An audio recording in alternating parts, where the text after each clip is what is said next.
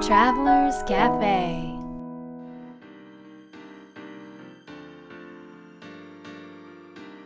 ライフトラベラーカフェへようこそ松田美弘です。若菜です。今日も引き続きバイロンベイにいますが、はい。えー今回はですねまた早速お便りが来ておりますのでそこから行きたいと思います、はい。えー神奈川県にお住まいの はい。絵本ママさんからのお便りです。はいラジオっぽいねなんかね。でしょ？うんうん。神奈川県にお住まいの。もういいよは2回も言わなくていいんだよ、えーっとですね。自分磨きのために毎日していることは何ですか？という質問ですね。はい。自分磨きのために毎日していることは何ですか？なるほど、なんかある？えー私はですね1日2回の瞑想ですうんしてるよね、うん。まあ、大体一緒にしてるけどしてなできてないと一緒にできてない時もあるね。うん。まあそれは大体ミヒがしてない時だけどね。えーと次の話題ね。これ瞑想は自分磨きなの、うん。まあどんな風に磨かれるの？えっとねまあ瞑想の時間にえーまあなんていうかな、まあ、自分を感じるっていうことをしたりとか自分とつながるっていうことをしたりとかあとはすごく休息するっていうことをしたりとかまあいろんな時間をそこで過ごすんだけどその全てがなんか自分をクリアにしたり自分を広げたり深めたり自分を正常な状態にあの、まあ、するっていうことにつながっているからなのでそれは結果的に自分磨きにうん。私にはなってるかなと思います。みひろさんはありますでしょうか？瞑想です。真似しないでね。えー、前はねあの、うん。毎日質問作ってたのよ。うーん。で今はあとうん10年ぐらい毎日ずっとやってたんだけど、うんそれを卒業しまして、うん。何やってるかな毎日。毎日何して暮らしてんの？毎日ねただ生きてるんですよ。うん。だからなこれねなかなか答える答えが難しいな、うんうん。じゃあ結果、うん。まあ、意識的にしてなくても結果自分磨きにつながっているなって思うことは何？自分磨きにつながってるなっていうこと？うん毎日？毎日じゃなくても？まあまあまあ、うん、毎日じゃなくてもこのことは日々のねこのことは自分磨きにつながってるるなって思うことは何？興味を持ってうん。過ごすこと、うん。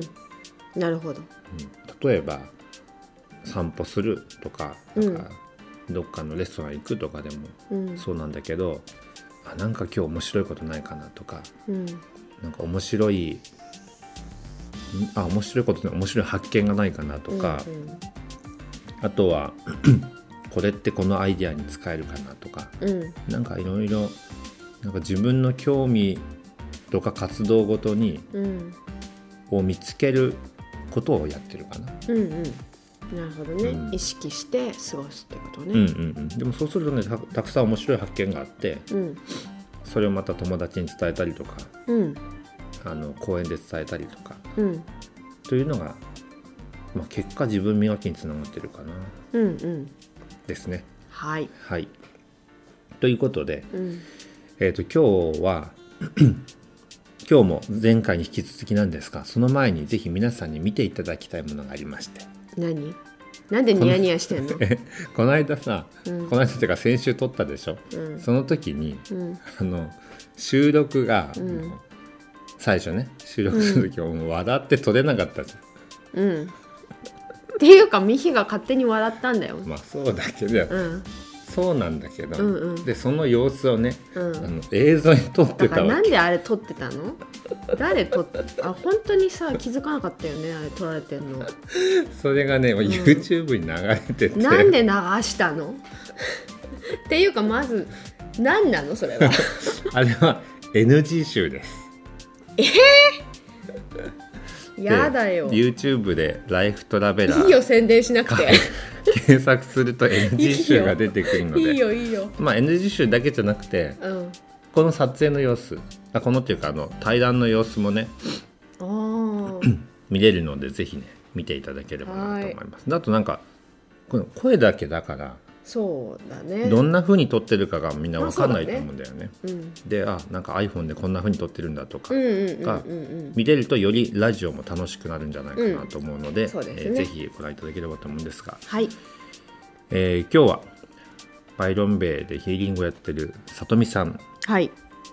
のお話ですね。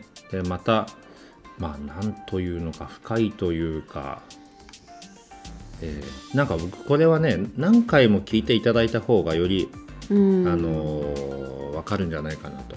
そうね普段聞き慣れない言葉がうん。やっぱり出てくるかなと思うねこう。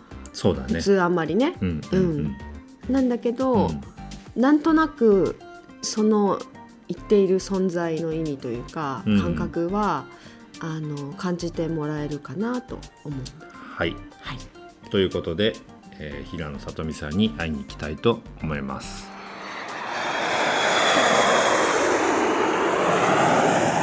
今バイロンベイで行っているのは、えっ、とどどんなクラスなんですか？瞑想のクラ瞑ス想でね、えっとね、アウェアネスあのね、スルーメディテーション、アウェアネス、瞑想を通したあのアウェアネスって、えっと、気づきのクラスっていう感じ。ああ瞑想を通した気づきのクラス、うん、でも瞑想ってみんないろんなあれがある。ね、うん私やっぱイギリスのやり方にね、うん。ちょっとフォローあの従って結局いわゆるね全員ビギナーで初めて来られた方も、ん。ビギナーは3回来てくださいって言ってるんですね、うん。でその後 intermediate とか中級上級に来るんだけど、うん。っていうのが何を言われてるか何やってるか最初分かんないから、うん。私がやってるってことが分かるために参加なるがほどね、でねなどういうふうにするかって言ったらまずは自分自身のエネルギーにエネルギーを理解してその中に静かに座れることがベース。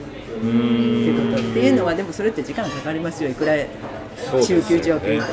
でもそれが分かったらじゃあ他の例えば違うスピリットさんの違うエネルギーが来た時に分かるわけでしょ？ご自身のエネルギーが入っていくからまあそういう感じでスタート。だから初めて来られた方もとりあえず午後にはうん。できるできない分かる分からないじゃなくうん。やります。うん。でその時に結構こうなんかいろんなことが起こったりすることもおよくあるんです自分のエネルギーを知る知るってことは、うん。やっぱりなんか全ての人にとって大切だと思うんですけどそうですよね。やっぱり自分を知るっていう、まあ、うん。目に見える部分で知るっていうだけでも結構今皆さん悩んでらっしゃる方が多い中で、その自分のエネルギーを知るっていうのは、どのようにしたらそういう状態になれるまあでもそれっていうのはほら時間もねやっぱりある程度かけなきゃいけないけどとりあえず言ったようにね Day1 でもねそれをまずやるんですね、で最初わからんもちろんわからないんでまずはほらまずはとりあえず座って目を閉じて、だからまあいいや15分20分ぐらい10分15分のビギナーはね感覚で目を閉じてそういう状況に入って私がある程度お題は出すんです。こうこうこういうふうに私はガイド瞑想というか誘導瞑想はしないんですね、うん。ほとんど。まれにしますけど。でこうです。あのほらじゃあこうこうこういうことをしてくださいって言ってうん。全員、うん。で終わりました。じゃあ戻ってきてくださいって呼び戻してそこで全員シェアするんですね、うん。でだからまず自分のエネルギーって言ってまずは分かりにくかったら自分の目を閉じて自分の肉体を見てみる。目を閉じたままね、肉体を見てみる、うん。目を閉じたまま。そしてそこから何か出てるって感じたらあれしてください。基本的にそんなもの分かるわけないやないかとみんな思う。でも、うん。そこでその後いろんなことをしてそれを分かるようにしていくんです例えば今ね、私とうん。みひろさんですね、みひろさんとみひろさんが私を感じてもらって、そして若菜さんを感じてもらったら違うでしょ、うん。もうすでに違いイコール何を感じてるかって言ったら、自分と私と若菜さんみんなの違いっていうのがあるわけでしょ、そうですね。れがエネルギーですまずだからそういうふうにそういうプラクティスもしたりとかもうあの手この手を使ってとにかく自分あくまでアテンションプリーズです全部自分。だからもう何をやっても自分。でまず最初来たらねえでもあの人あんなこと言ってるのに私何も感じなかったとか言う方もいっぱいいるけど、うんいつもとにかくまずはここは絶対セーフなのいろんなことをまずは最初私は説明しますね。やっぱりいろんなことが起こるから本当にびっくりするぐらい。でまずはだから比較するためにいるんじゃなくてとにかくこうどういうんですか？あのほらまずは自分自身が何が得意かを見出す。だからん。私はすごい美穂さんすごい見えてこんな風に見ましたって言ったらでもうあの若菜さんはこんな風に聞こえてて私何もって思うでしょ、うん。でももしかしたら私はすごい強く感じる。でこういうことにはねまずね全員人間で感じるんです。私感じませんって言う人はコース触ったら感じるじゃないですか、ん。みんな感じませんとか言う人もいるんですよまた。でそれ何ですかとか言う人もいっぱいいるけど、でも全員感じるから、でその上に見えたり聞こえたり匂いから来たりとか知ってるとかね、意味不明に知ってるとか。私ってそういうあれなんです。よどちらかというと。その感じないっていう人は、考えすぎてるから感じないってこと？思ってるだけです。だからちょっとねだからもし私がお会いして何かピッピって言ったらああそれが感じるっていうことなんだって。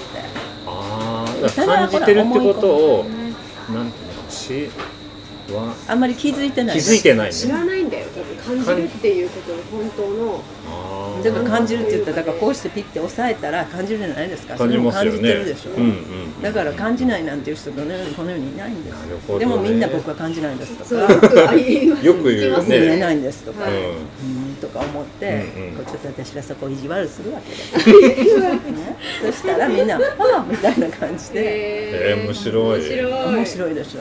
すっごい面白い。本当に。でも面白いのみんなそれとか、例えばねスピリットワールドもまあいや初心者じゃないですか。スピリットガイドさんたち初めて来られる方とか、うん。でみんな慣れてきたらだんだんだなんだろう。もうこういうものだって分かってくるね、うん。だからであれなんですけどわか一番最初は特にね一番初めての方には必ず言うのがスピリットワールドもスピリットガイドさんたちもねすごい臭いとやっぱりしてる。でやっぱりこういうことをやり始めるって意味があってタイミングがあって。で私結構皆さんあもう絶対行きたいんです絶対行きたいんですっていつもよく言ってくれる方いらっしゃるけど、やっぱなんだかんだなんだかんだで来れない。とか、うんうんうん。でもそれってやっぱりほら時とねタイミングがあるから。そうですよね。でそれがないねだから会った時にだから何一つなんか意味わからないけどなんか違ったとかいう人もやっぱり意味があってきてるわけだから、うん。でそして例えばスピリットワールドでコネクトしましょう、うん。ならまずねスピリットワールドがわってくることもありますよっていうことをするんですねっていうのがエキサイトしてるから両方素人ですよね、うんうん。なるほ私たちもどなるほど。ね、でだから、本当に向こうも季節というかもうなんかうわってきてね、そしたらすごい心臓がドキドキドキとかしたりへー。それが急に熱くなったりすごいアンカンフトブ心地悪いとか、うん。え気分悪いとかっていうこともあることがあるのでっていつもお断りするんですね。だからその時はちょっとねあのもうちょっと穏やかにとか少し後ろに下がってくださいとかちゃんと言えば向こうはちゃんとそうしてくれる。へー。だから本当ねスピリットワールドってみんなほらこの上にあってなんかうーんとか思ってるでしょ、うんうんうん。実はここなんですよ。うんうん。そこにいつもあるの。でだから私はやっぱりこういうことを何をしたいかって言ったらねみんなそれを分かってもらって私の体験なんて聞いても何の役にも立たない。だから自分たちで体験してね、うんうんで本当に私たちって守られてるんだなとか、うん。私この人いつも一緒にいてくれてるんだなとか、そうでもし何かあった時にうん分からないと思ったら聞く、うん。で本当にこういう感じでね普通に会話もできる。うん。でみんなだから本当におかげで今までね来られた方とかっていうのはなんだろう日本のワークショップもしかりなんだろうとってもこうそういうことにをやり始めてこんなことがほら実際現実でやっぱりそう体験が始まるしもちろん一緒にやってるそのねワークショップなりクラスの中でありでみんなやっぱ現実に変えるじゃないですか。うん。でやっぱりそこからだんだんご自身でするとかご自身で体験するということをやっぱりされてっていうのはそれをすることによってねいわゆる本当に自分にフォーカスして本来の自分っていうのにね、うん。どんどんどんどん近づいてくると思うんですでそれっていうのが私はもう絶対にコアっていうか核だと思うんですね、で人間がそれをしてでふ例えばある一人の女性うん。その方は多分今年ってすっごくタフなことになりなってもおかしくないのなるほど。で彼女ってそんなにまだまだすごい長い間来られてるわけでもない、でもなんかすんごいいろんな変化がありでねある時にって言ってて私それを聞いた時私はなんて私はラッキーなんだろうこんなにって思ったのねなんかねわからないんです意味があって、でも今年は大変な年だろうけどでも I'm okay 私は大丈夫って思えるんです。うん。ね、だからほら現実的に考えたらうわこんなこともある。あんなこともある、うん。こんな大変だ。でも、あの OK 私は大丈夫って思える、ね、で全ては大丈夫、うん。でどこから来てるって言ったらやっぱり本来の自分であるってこと。そしてあちらのバックアップもある。安心。そして自信、うん。自信っていうのはほらご存知のように比べてじゃなくて自分であれるっていうことの自信、うん。で自分であるってどんなにカンフトブルか、ん。っていうことでしょ？なんか何の飾り物もなく、うん。人が何を言おうが、うん私はこうんう。でこれでハッピー。でもね私のしてることなんて本当に小さなことだけどみんなが本当にそういうふうになればねうん。本当に私はね世界って平和になるって私はだからそこって本当にご自身が自分の本当に責任を取り責任を持ってそして自信を持って自分である。でそしたらご自身がね分かる分からないにかかわらず必然的に流れていく外に。でその方の周りが分かる分からないとかそんなスピリチュアルかどうとか関係ないんです、匂いがしてくる。で必然的にいい影響を与えていく。うん。でだんだんそういうのがこう全部に流れていくっていうのかな。だからあるあるポイントまでいったらそういうこと私は言う時もあるしある意味で、自覚してくださいよって言ってみたりとか、うん、とか。だから、まあ、クラスの中でって言ったら本当にねしょっちゅう言うのが私そんな教えられないのでは？と思うようなことを言うと思いますって。それ例えば魂と共に座りましょうっていうこともやるんですようん。な魂って何、魂ってどこって考え出したらもう私もここですよって言えないし、うん。そこにありますよとかこんな形なんて言えないでしょ、となったらね自分で感じるっていうことまずは。でそしてそうなったらもう私は魂と共に座ります。であちらにお任せして静かに座って何が起こってくるかうん。そういう感覚でやるとか。だからとってもほら抽象的なうん。お題っていうのが結構多いんですね、うん。そのほらこうやってこうやってこうやってくださいあれですよねそのテストとかと違ってこ正解があるわけじゃないですよね。全然ね。で正解は自分の中にあるうん。っていうことでご自身が全部知ってるってこと、うんだからいかにそういうのを通して自分にタッチするかのみ。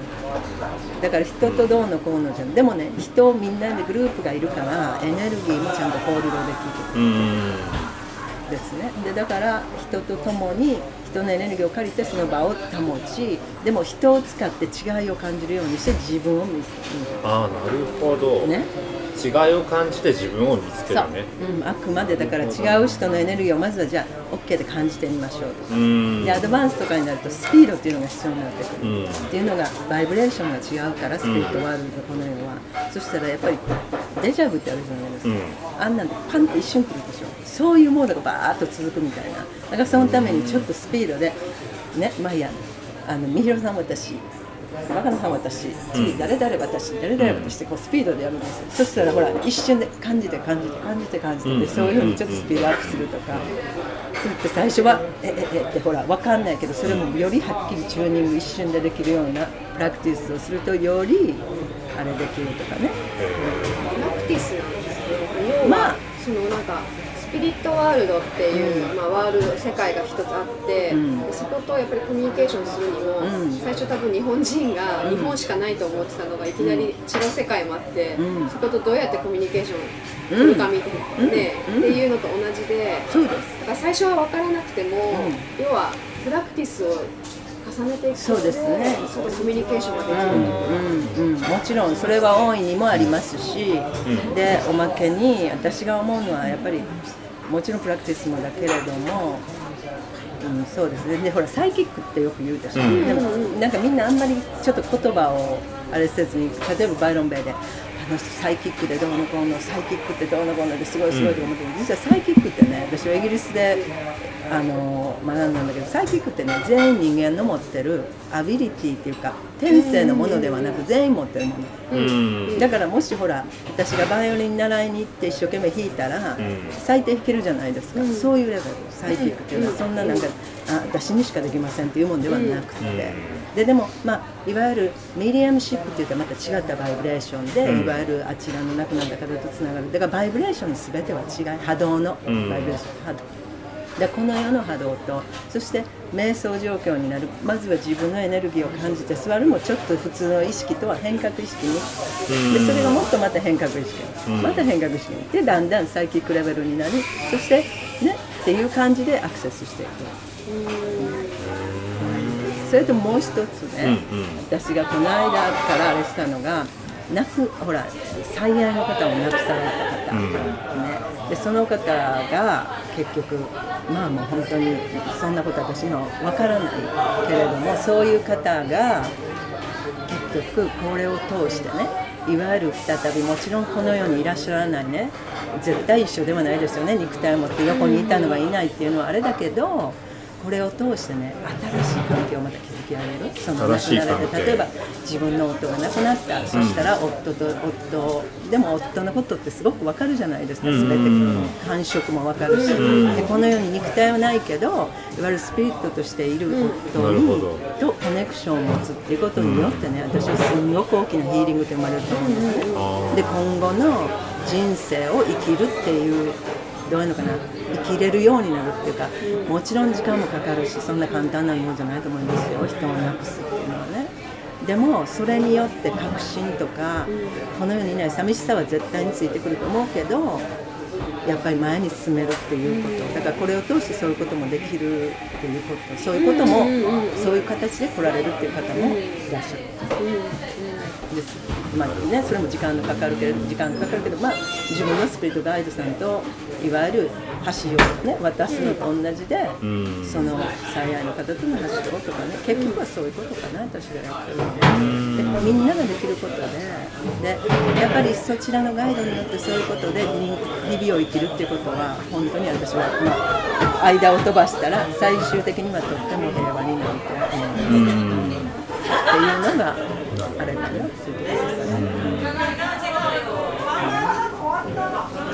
なんかこれからはこんなことをしていきたいっていうのは。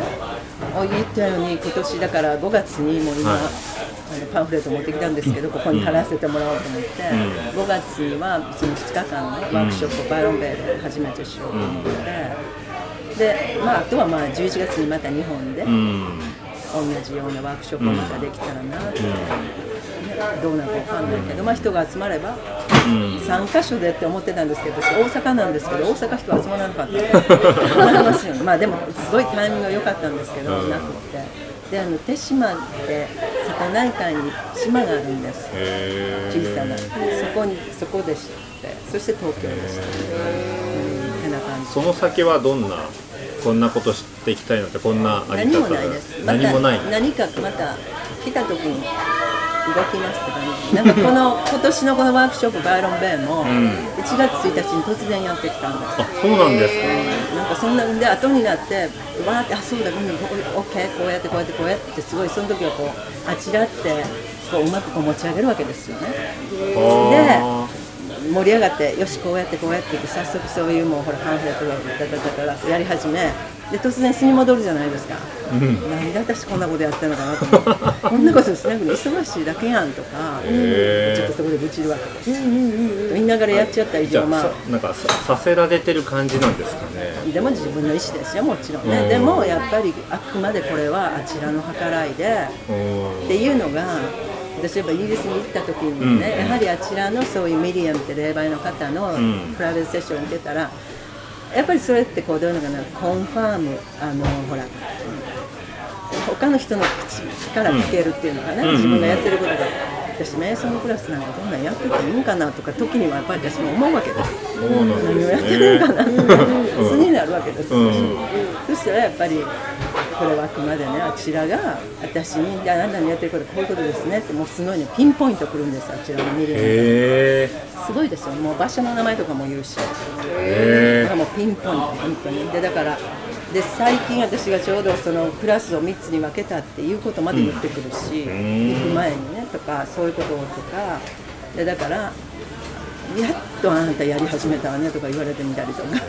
ずっと待ってたのよって言われてみたりとかだからまあそういった意味で私はそのなんだろう確信みたいのをもらえて、あだからいいんだなとなるほは思いますよね。私もやっぱり頼む人ですからやはりそういうふうに思います。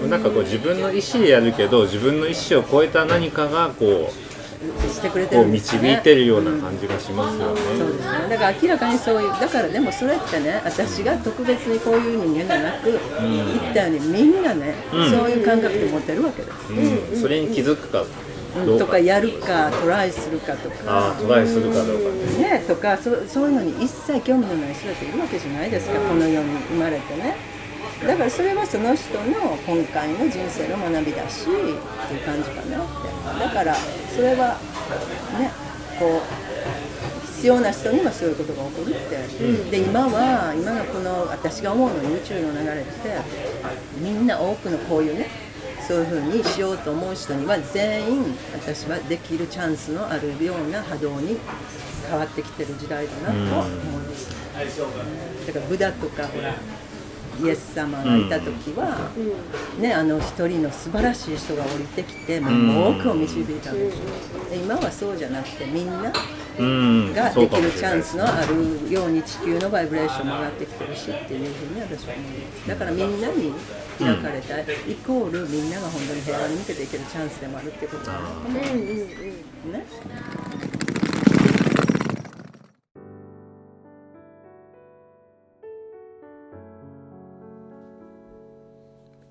いやいい話だったね。いやーつながった話ですね。宇宙宇宙というかね。つながった話ね。ううんんうん。さてミヒははい。いかがでしたか？今日の僕のこう響いてるところは、うん。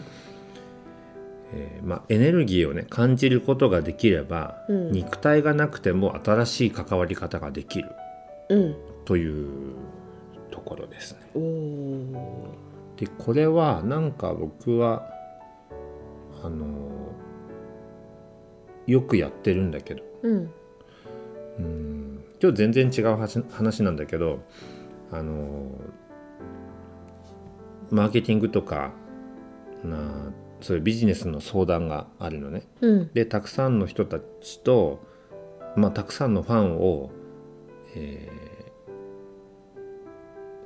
しうんなんていうのかなこう喜ばせるためにうん。どんなことをするといいですかみたいな質問があるわけ。うん。でなんかメールを送るといいですかとかうん。あとは SNS でコメントをするといいですかとか。うん。でまあももちろんそういうのも大事なんだけどただその人のエネルギーを感じる。うん。ファンの人とかね読者の人とかのエネルギーを感じて、まあ、思うって僕は表現したんだけど、うん。それだけでもなんか違うと思いますよっていうことをうん。ゆあの答えた記憶があって。うん。それってなんかこういうことかなと思うんだよね。で要は、なるその会いに行くとかうん。近くにいることだけがそのうん関わりじゃなくて、うん。うんその人を思う要はエネルギーを感じるってことだけでうん関係性が持てるんじゃないかなと思ってて、うん。まあこの話の中では、うん。えー亡くなった方？うん。身近な人で亡くなった人との関係もうん。あの、まあ、肉体がなくなったから終わりじゃなくて、うん。そのエネルギーを感じ合えることによって新しい関係を作ることができるって言ったんだけどもそれもうんなんかすごくよくわかるな、と思いました。そうだね。うん。さて赤野さんはいかがですか？私はですねあの、まあ、スピリットっていう言葉が出てきたと思うんですけど、その要はスピリットっていう世界のあの存在の人た人たちっていうね存在の者たちと、うん。要はあの、まあ、コミュニケーションをする要はつながるっていうことはそういうことだっていうことをお話しされてたと思うんだけども、うん。そうするときにあのやっぱりなんかどう話していいかわからないじゃない初めての人って、まあ、特にそれが外国人とか違う文化の人だったらああまあ身近な例で言うとってことね。そうそうそう。んんどういうふうにコミュニケーション取っていいかもわからなかったりとかうん。うんすると、あの最初例えばこうつながろうと思ってもうまくつながれないうん。相手の言ってることがわからないとか感じないとか、うん。そういうことになっちゃうと思うのね。うん。でそこでなんか諦めるのではなくってやっぱり全然違う存在の者同士がコミュニケーションしていくわけだから、うん。あのお互いになんか関係性を作るのにもやっぱり時間がかかるし、うんうん。だからこそ問い続けるというか、うん。あのコミュニケーションし続けるうん。向き合い続けるっていうことがあのそういうプラクティスがねうん。すごく必要なんだなっていうことが、うん。あのなんか現実世界ともつながって面白いなと思って。例えばさ、うん。自分ってなんか好きなこと分かんないんだよねとか自分が感じてること分かんないんだよねっていう方がやっぱり多いと思うんだけど、自分に問いかけてもやっぱり分かんない。要はそういうコミュニケーションを自分としてこなかったら、うん。そのやっぱりこうコミュニケーションの仕方が分からないから、うん。問いかけても分からないってことが生じると思うんだよね。うん。でもそれはすごく自然ででもそれでもあの少しずつそうやって関係性を作っていくことで、うん。自分っていうものとそのうまくつながって答えを得ることができるうん。っていうことになっていくんじゃないかなと思ってう、ん。うんなんか面白かったよあね。ー。うん。まあ逆にプラクティス、まあ、練習すればうんできるようになるってことだよね。そうなので諦めずん諦めずにうん向き合い続けるっていうことが、うんあの大切なんだなと思います。はいはい、では今日の魔法の質問をどうぞ。はい今日の魔法の質問は「今何を感じていますか?」です、えーこの質問はまあ人は実は感じていて、えーまあ、でも感じていない人がいるってもうね言ってたわけだけども、うん。今の話にもあったようにね。うん。でもうーん何も感じませんとか何も思いませんっていう人もきっと感じてるはずで、うん。じゃあその練習をしてみよううん。というい意味を込めての質問です、はい。えーでは僕の答えは今はい。何を感じてますか、うん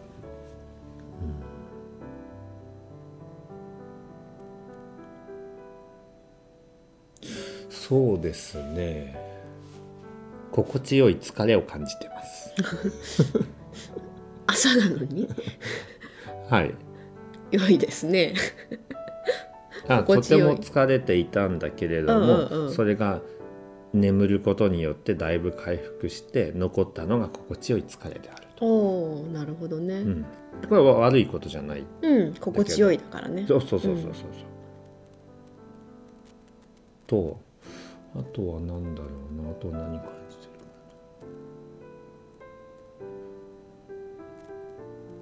うーん。海を感じてます。ずっと海に入ってたのでー。うん。海が恋しいなと思って。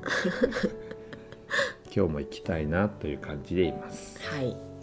はい。若菜さんの答えはありますか？まあ。まあ、もうすぐお昼なんですけど。お腹が空いたなぁと。感じています。はいっていうのでもいいんだよねだって感じてるんだもん。体に、まあ、いろんなレベルがあると思うんだよね。感じるって。うん体に聞いたら今お腹が空いたって言ってたので心に聞いたらうんちょっとお腹空いてしちょっとシュンとしてるって言ってたのね、うんうん。でちょっとそあと何あるかな？魂とかそういう系うん。があるとしたらそっちに聞いたら、うん。そっちはねそうだな。ワクワクすることをしたいみたいな感うじ、ん。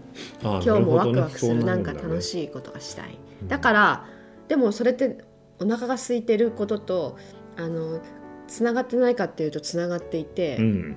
なんかこうワクワクしたすることをしたいとかするときに、私お腹空くのね、うん。まずそうワクワクするにはエネルギーが必要だから、うんうんうん。多分それで自然とお腹が空くの。へ仕事の前とか、まあ、特にね仕事の後とかもすごくよく食べると思うんだけど、うん。だからそう考えるとなんかバラバラに聞いたんだけどあつながってるって今思った。なんかこう頭でうん。考えるんじゃなくて、うん。感じるコツってなんかあるかねまあ、もっと単純に考えていいんじゃない？なんか感じるっていうとさ自分がどううん。思っているかとか、うん。うん。なんかす本当の本当はどうなんだろう？みたいな感じで、あのやっぱりこう捉えちゃうと、うんうん。ぐるぐるしちゃうと思うんだよね。そうだね。でも感じるってただ触れて、うん。あ触れられたっていうようう、なん。ああ言ってたよね。だけか、うんうん。うん。要はただなんだよ。ただそこにあるものみたいな感じの、なんかもっともっと単純でいいんだと思うよ。触られたら感じるぐらいの。そう。ん。うもっとそうやって単純化していくと、うん。感じるっていうことが、うん。なんとなく分かってきて、うん。でそのピースをどんどんどんどん積み重ねていったら、うん。すごくそこに答えがあったっていう。なるほどねそんな感じなんだと思うよね。ぜひちょっとシンプルに感じるということを、えープラクティスだねこれはね、うん。練習してみてもいいかもしれません、はい、えーぜひ自分自身にその答えを、えー聞いてみてください。今何を感じていますか、えーこのライフトラベラーズカフェ、えーポッドキャストは毎週金曜日、えー週末前に配信をしています、えーまあ、スマートフォンなどでポッドキャストを開いていただいてライフトラベラーカフェで検索していただくと出てくると思うんですがそこで登録ボタンがあります。で登録ボタンを押していただくと毎週自動で配信されますので、えーぜひですね、えー登録ボタンを押していただけると嬉しいなと思います。そういえばねうん、あの1月にうん、日本で公開収録したでしょ？うん、あれがとてももう大反響で。でなんかまたやってほしいっていうねはい、あのリクエストがあったので、はいはい、えー4月あたりにですねぜひまた日本でやりたいなおとお、思いますのではい、場所は間もなく告知します、言うのかと思ったよ。えーですので、えーぜひですね楽しみに次の放送もお待ちいただければと思います、はい、それでは良い週末を